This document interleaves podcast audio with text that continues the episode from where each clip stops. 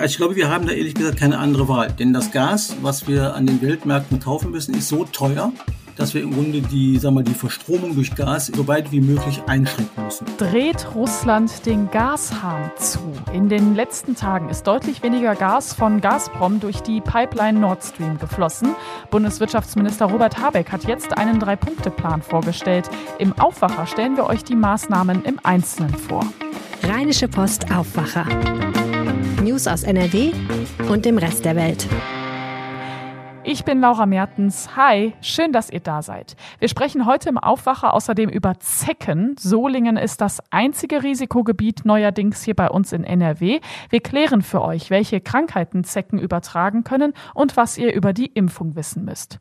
Und lasst uns doch gerne ein Abo da, wenn euch dieser Podcast gefällt. Danke. Bevor wir ins erste Thema starten, gibt es die Meldungen aus Düsseldorf. Ganz genau, Laura. Einen schönen Gruß aus der Antenne Düsseldorf Redaktion in den Shadow Arkaden. Ich bin Philipp Klees und das sind einige unserer Düsseldorf-Themen zum Start in die neue Woche. Am Düsseldorfer Flughafen sind die Emotionen an diesem Wochenende wieder hochgeschlagen. Speziell am gestrigen Sonntag waren Eurowings-Passagiere teilweise auf 180. Hunderte Fluggäste mussten lange Wartezeiten in Kauf nehmen, weil zahlreiche Check-in-Schalter nicht besetzt waren. Zudem fielen mindestens acht Flüge aus, davon sechs Eurowings-Verbindungen, unter anderem nach Budapest, Wien, Faro und Malaga. Eurowings begründet die kurzfristigen Ausfälle mit Personalengpässen. Dementsprechend wird ein Sprecher im Kölner Stadtanzeiger zitiert. Die RP berichtet zudem auch wieder von langen Schlangen vor den Sicherheitskontrollen und zitiert einen Sprecher der Gewerkschaft Verdi. Diese Geschichte vom Wochenende sorgte auch am heutigen Montag bei vielen Menschen für Kopfschütteln.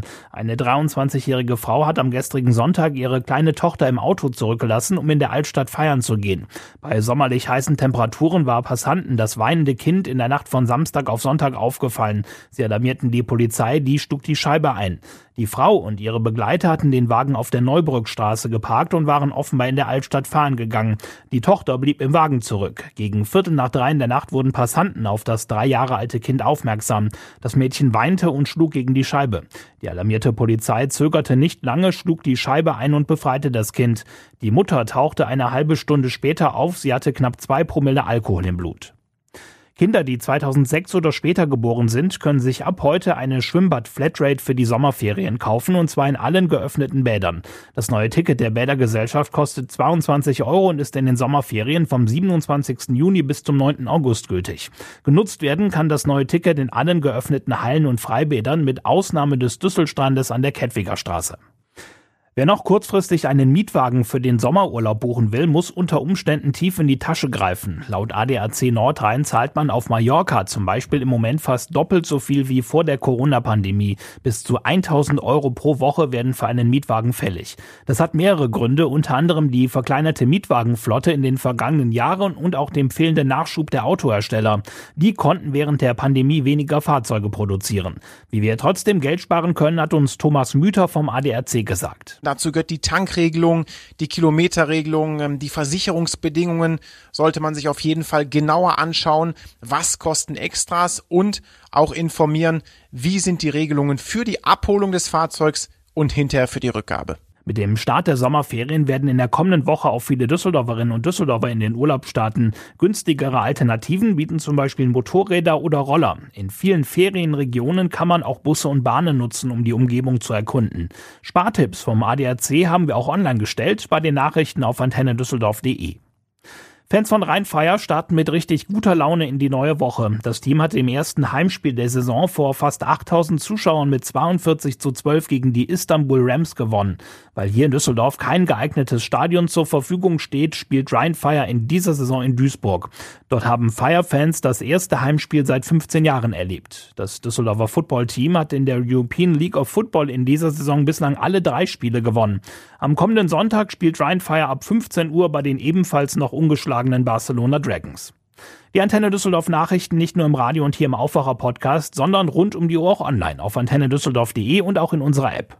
Danke an die Kolleginnen und Kollegen aus dem Antenne Düsseldorf Studio.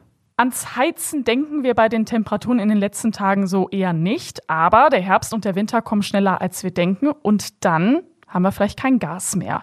Bundeswirtschaftsminister Robert Habeck hat uns da gerade so ziemlich schlechte Aussichten vorgestellt. Russland hat seit Tagen weniger Gas über die Pipeline Nord Stream geliefert. Und wenn das so weitergeht, sagt Habeck, wird es knapp. Er will das jetzt mit einem Drei-Punkte-Plan verhindern. Mein Kollege Georg Winters aus der Rheinischen Post Wirtschaftsredaktion hat sich die geplanten Maßnahmen für euch mal angeschaut. Hallo Georg. Hallo, Laura. Jetzt gerade verbrauchen wir ja zumindest so im normalen Haushalt eher wenig Gas. Aber wie ist denn gerade so die Gaslage in Deutschland? Wie sieht es auch aus mit den Vorräten, die wir haben? Ja, also ich glaube im Moment, wie du schon sagst, äh, spüren wir das wenig. Am Samstag hatten wir 36 Grad, gestern war es dann ein bisschen weniger. Ähm, insofern spüren wir, glaube ich, die, äh, den Gasengpass im Moment nicht. Richtig treffen wird uns dann das vielleicht so im Herbst, Winter, wenn wir alle die Heizung wieder anmachen, äh, dann wird es richtig heftig. Bis dahin müssen natürlich Gasspeicher gefüllt sein in einem Ausmaß, in dem sie es im Moment nicht sind.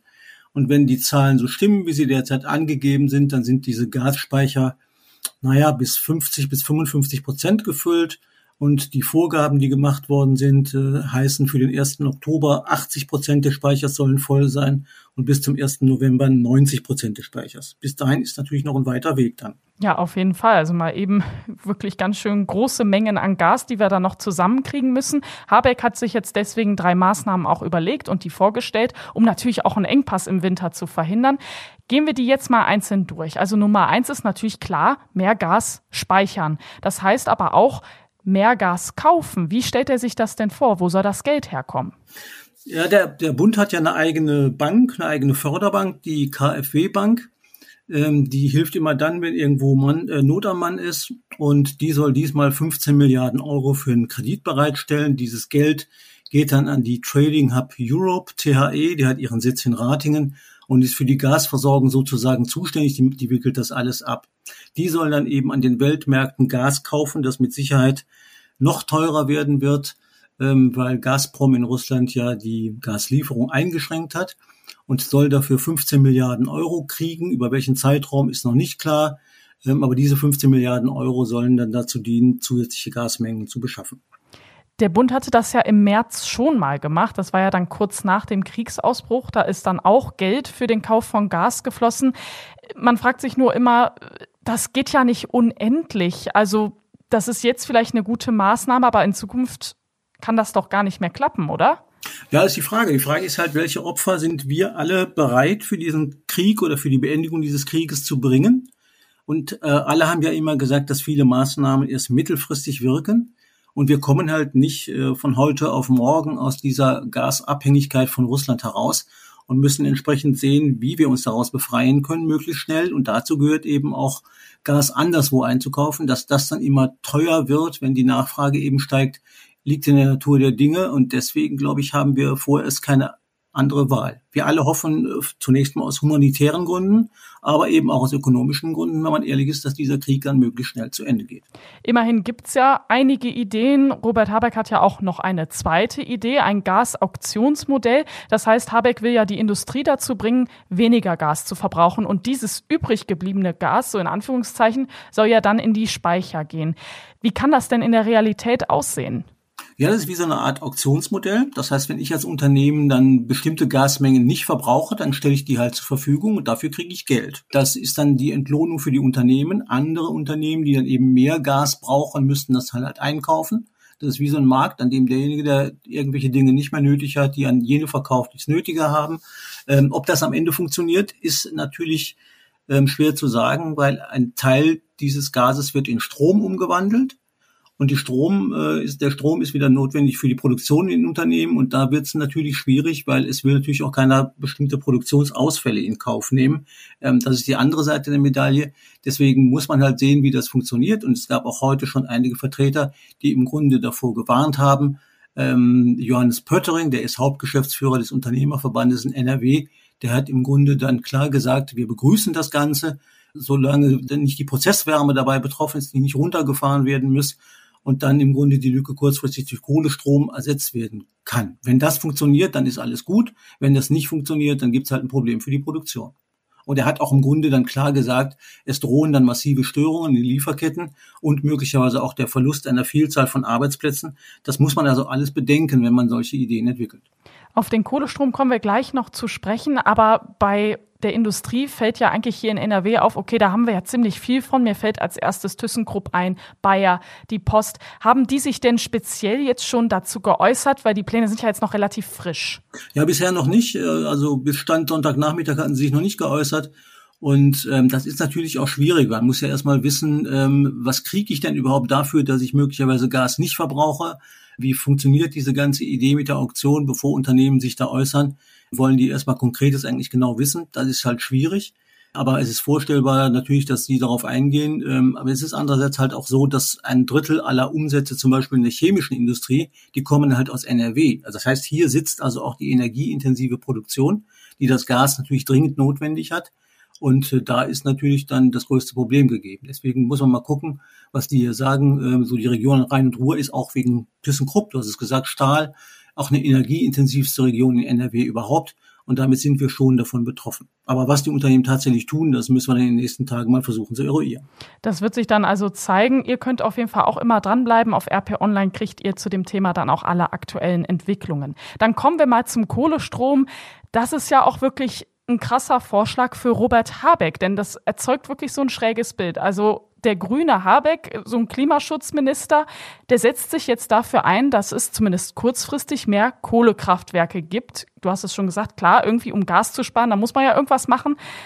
Aber wie soll das gehen? Also wo kommen jetzt auch diese Kohlekraftwerke auf einmal her? Ja, das sind im Grunde Kohlekraftwerke, die es ja gibt. Das ist ja, ähm, sind ja keine neuen Kraftwerke, die jetzt hier aus dem Boden gestampft werden, ähm, sondern das sind dann im Grunde Kraftwerke, die im Moment, sagen wir mal, weniger genutzt werden die aus irgendwelchen Reserven ersetzt werden, die Mengen. Äh, und da ist es natürlich schwierig, das erstmal so zu machen, aber es ist natürlich halt andererseits auch unumgänglich.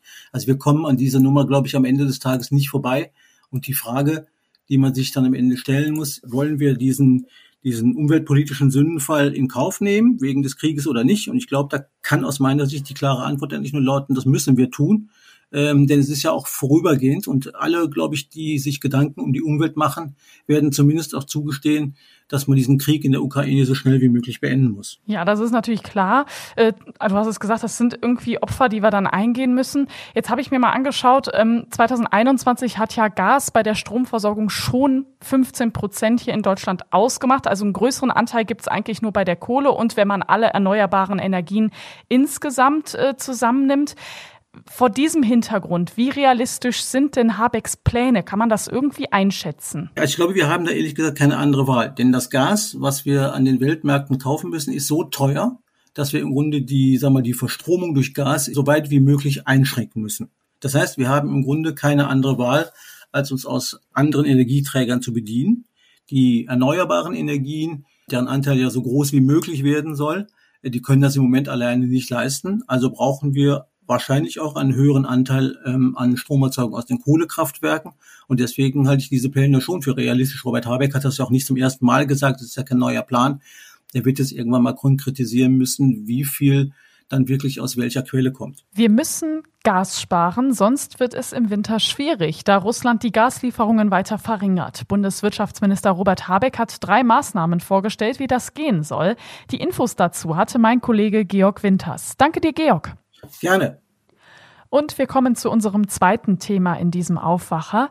Sie sind winzig klein, aber können ganz schön viel auslösen. Zecken.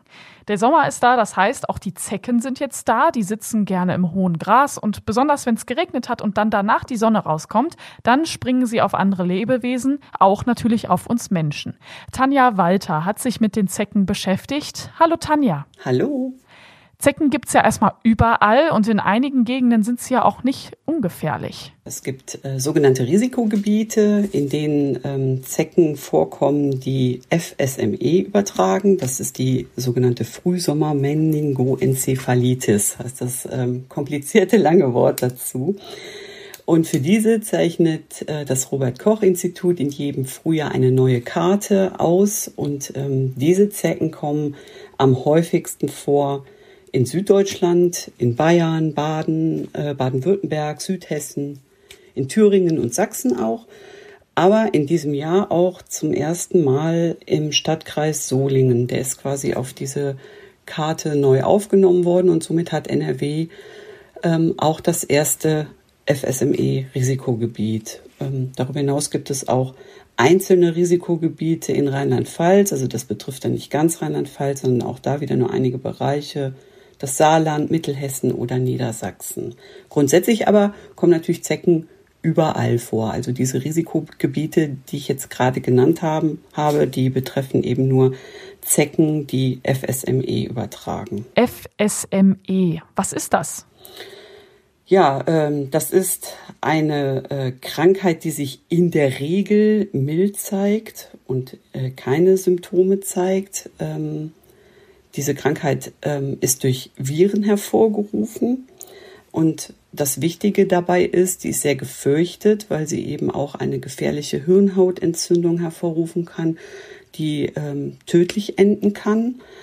Und man kann sich dagegen impfen lassen. Eine FSME-Infektion lässt sich nicht anders therapieren, also lässt sich nicht therapieren. Man kann dem nur vorbeugen durch eine Impfung. Du hast es am Anfang schon gesagt, wir haben hier in NRW jetzt auch ein Risikogebiet, die Stadt Solingen im Bergischen Land. Also eigentlich kann man ja sagen, wer jetzt dahin will, der sollte sich die Impfung ja schon holen. Ja, ganz genau. Das ist auch die Impfempfehlung der STIKO, ähm, dass sich eben die Bewohner aus Risikogebieten ähm, grundsätzlich impfen lassen sollten. Aber darüber hinaus auch Menschen, die viel in der Natur unterwegs sind, die vielleicht da arbeiten, Landschaftsgärtner oder Menschen, die viel Joggen, mitunter auch ähm, könnte es angeraten sein, ähm, Fußballern sich dagegen impfen zu lassen, ähm, weil eben Zecken gar nicht nur im, im Wald und ähm, in bewaldeten Gebieten, Hecken und sowas lauern, sondern ähm, auch tatsächlich in städtischen Parks oder auch ähm, auf Fußballanlagen. Neben FSME gibt es ja noch eine zweite Krankheit, die von Zecken übertragen werden kann, nämlich die Borreliose.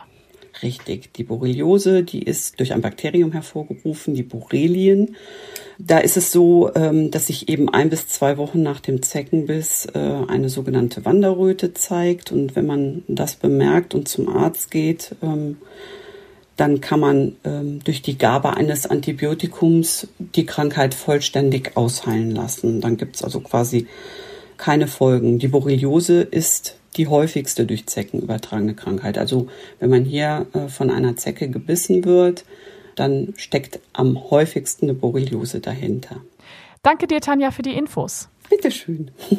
Diese Meldungen werden für euch heute noch wichtig. Die AfD hat ihren Parteitag im sächsischen Riesa am Sonntagabend abgebrochen. Grund dafür war wohl ein langer Streit über die Außenpolitik und die Europapolitik. Der Parteitag hatte drei Tage lang gedauert. Am Wochenende hat es ein großes Chaos am Düsseldorfer Flughafen gegeben. Die Lage werde sich aber nicht wirklich entspannen, heißt es. In NRW beginnen schon nächsten Montag die Sommerferien. In Krefeld startet heute der Prozess um einen dreisten Autodiebstahl. Der Angeklagte soll drei Autos mit einem Abschleppwagen gestohlen haben, dann soll er sie an eine Schrottpresse verkauft haben. Und wir schauen aufs Wetter. Heute wird es eher grau. Es gibt viele Wolken und auch Regenschauer. Ein paar Gewitter sind vereinzelt mit dabei. Dazu bis 23 Grad. Morgen wird es wieder schöner und sommerlicher mit viel Sonne, ein paar Wolken und die Temperaturen, die klettern auch noch mal etwas nach oben. Dann 24 bis 27 Grad in der Spitze. Und das war der Aufwacher vom Montag, dem 20. Juni. Ich bin Laura Mertens. Ich wünsche euch einen schönen Start in die Woche. Bis dann. Ciao. Mehr Nachrichten aus NRW gibt's jederzeit auf RP Online. rp-online.de